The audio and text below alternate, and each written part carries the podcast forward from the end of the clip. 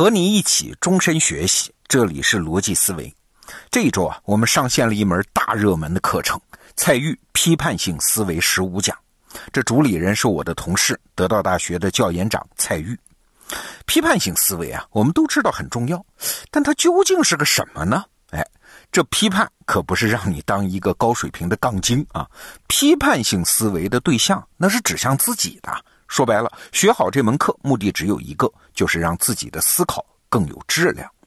好，那接下来我就请你收听课程中的一讲。我们有请蔡玉老师。你好，我是蔡玉，欢迎你跟我一起训练批判性思维。前面的课程我们讲到，为了让你相信某个观点，立论者通常会告诉你一个或者几个支撑观点的前提。但如果你要保持清醒，就会发现，很多时候你听到的前提并不是推导出结论的充分必要条件。结论要成立，你还必须接受一些其他的没有说出来的预设。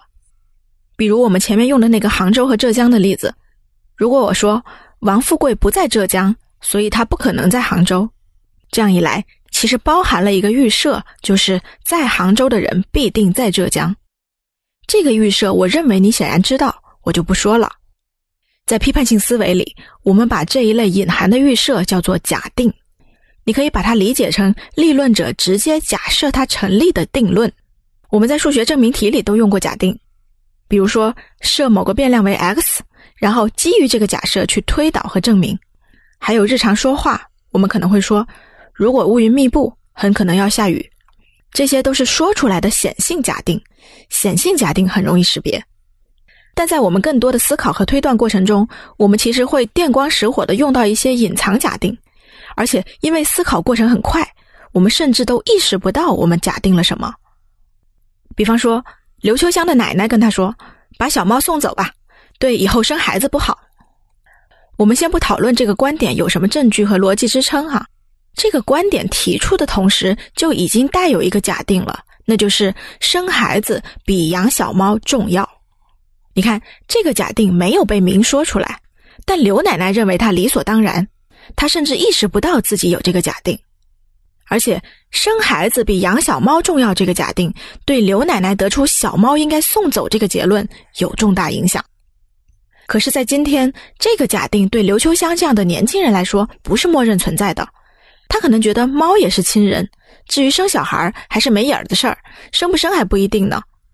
证据和逻辑是可能一一掰扯清楚的，但这种隐藏假定上的分歧，通常就是不同代际、不同世界的人无法互相理解、互相认同的原因。这些反思就是我们要在思考当中把隐藏假定找出来的基本意义。既然这些隐藏假定能够影响结论，那我们肯定得评判它。确认我们对它认不认同。隐藏假定一般分两种，第一种是事实判断型的，它指的是我们想当然的认为世界是什么样子。比方说，每天吃一个鸡蛋能补充蛋白质，这个推断就隐含了一个事实判断假定，它假定的是鸡蛋是富含蛋白质的。第二种假定是价值判断型的，它指的是我们想当然的认为世界应该怎样选择。这是一种价值观的偏好，比方说生孩子比养小猫重要，就是一个典型的价值判断假定。还有，你要好好学习才能出人头地，这个观点的背后就有一个价值判断假定，它假定的是你应该出人头地。无论是事实判断假定还是价值判断假定，都是我们在思考之前事先就知道并且完全不质疑的观念。可以说，它是我们信念体系当中的一部分。我们认为我们的信念是正确的，并且用它来解释我们的世界，支撑我们的推断。但是，假定和信念也有不合理的时候。你在生活中肯定遇到过很多次，自己或者别人接受了太多理所当然的信念，而这些信念是经不起推敲的。比方说，有人喜欢假定大家都这么做，就等于这么做是对的。比方说，有人喜欢假定报纸上的文章就是可信的；还比方说，有人喜欢假定老祖宗的智慧不容置疑。还有一些假定特别有趣，他们是基于你的直觉感受。得到作者李欣是一个即兴喜剧的专家，他在他的课里面讲到过一种假定。他说，人们不知道为什么会坚信凡事一押韵就很有道理。比如说，冬吃萝卜夏吃姜，不用医生开药方，老将出马一个顶俩。用押韵来挑动直觉感受的例子，你自己肯定也能想到很多。这些其实都是用押韵这个技法触发你的感受，唤起你情感上的认同，而不是真正的思考和推断。这用在写喜剧段子的时候非常有用，但用在严肃思考里的话就太不严肃、太可疑了。那么，面对一个严肃思考，怎么找出它背后的隐藏假定呢？首先，你要意识到在哪里找它们。隐藏假定通常存在于论证前提里。它本质上就是一种没有说出来的前提。面对一段思考，你可以问自己这么一个问题：我必须得持有什么样的观念，才能把已知的前提和结论从逻辑上完成无缝的衔接？这个问题的答案其实就是这段思考当中的隐藏假定。你可以站在两种角度来尝试回答这个问题：第一，假设你自己是这个观点的反对者。想想你会怎么来反驳这个结论。第二，假设你自己是无关的第三方，想想有没有其他可能性和其他路径也能推导出这个结论。比方我说，你应该多看一些宏观新闻，这能增加你对世界运行规律的理解。你应该多看宏观新闻，这是结论。多做这件事儿能增加你对世界运行规律的理解，这是前提。那我还需要持有什么其他的观念，才能完成这两者之间的无缝衔接呢？如果我是反对者，我就会反驳说：那你得确保你看到的宏观新闻都是优质的和有用的。你看，这就是这个推断里的隐藏假定。再比方说这么一段思考：我们应该多参加社交活动，因为这能增加我们的社会参与度，获得更多的人脉和资源，从而更容易在事业上打开局面。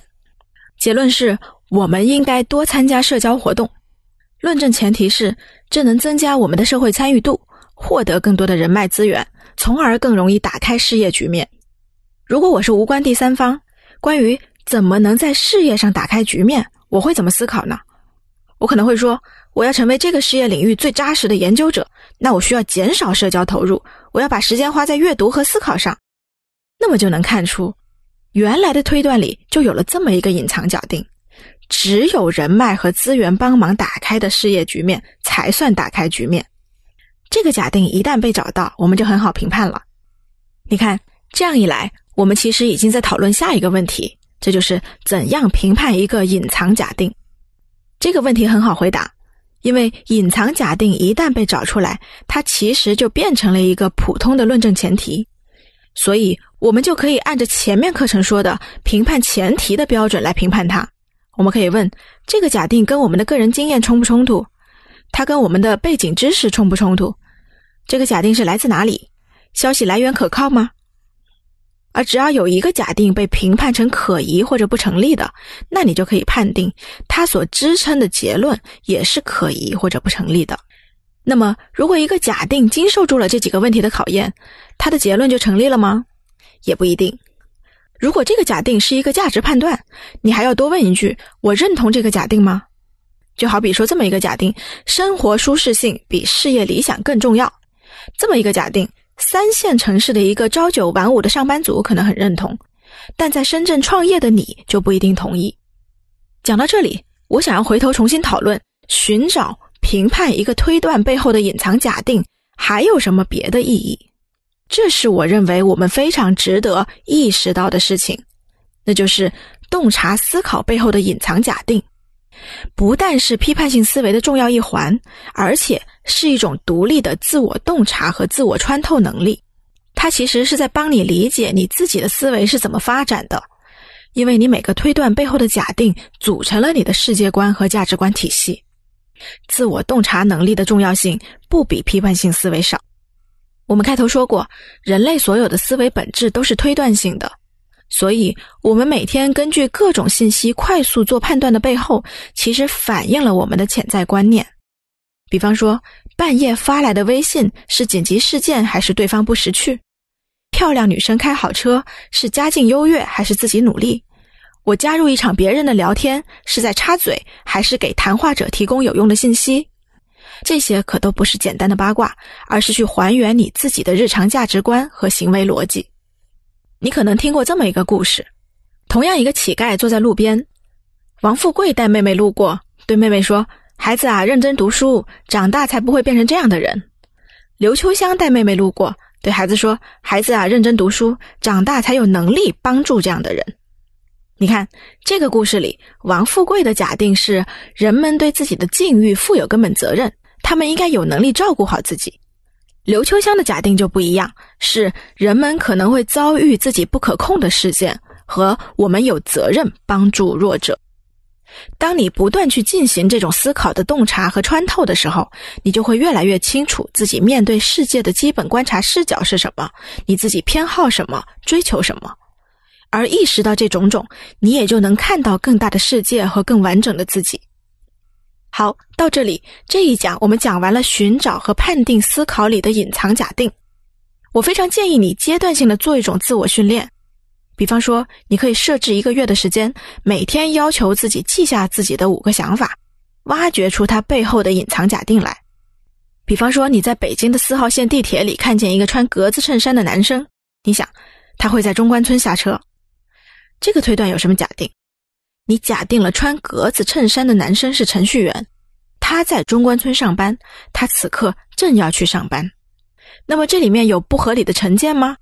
穿格子衬衫的男生一定是程序员吗？程序员一定在中关村上班吗？他此刻一定是去上班吗？你可以问自己很多这一类有趣的问题。非常期待你挑一个自我洞察和反思的过程，在留言区里写下来。如果有可能的话，在可见的未来，我们可以在得到里一起做这种自我洞察训练。好，内容听完了，我是罗胖。您呢是得到 APP 的用户，那你当然希望有更强大的思维能力啊，否则你也不会用我们的这套服务。那蔡玉老师的批判性思维十五讲这门课，就是我们目前找到的最轻便、浓缩、实用的一个解决方案。现在你到得到首页搜索“批判性思维”五个字，就可以看到蔡玉老师的这门课，十五讲只要三十九块九，哎，已经有两万多人在那儿了，推荐你也加入学习。好，逻辑思维，咱们明天见。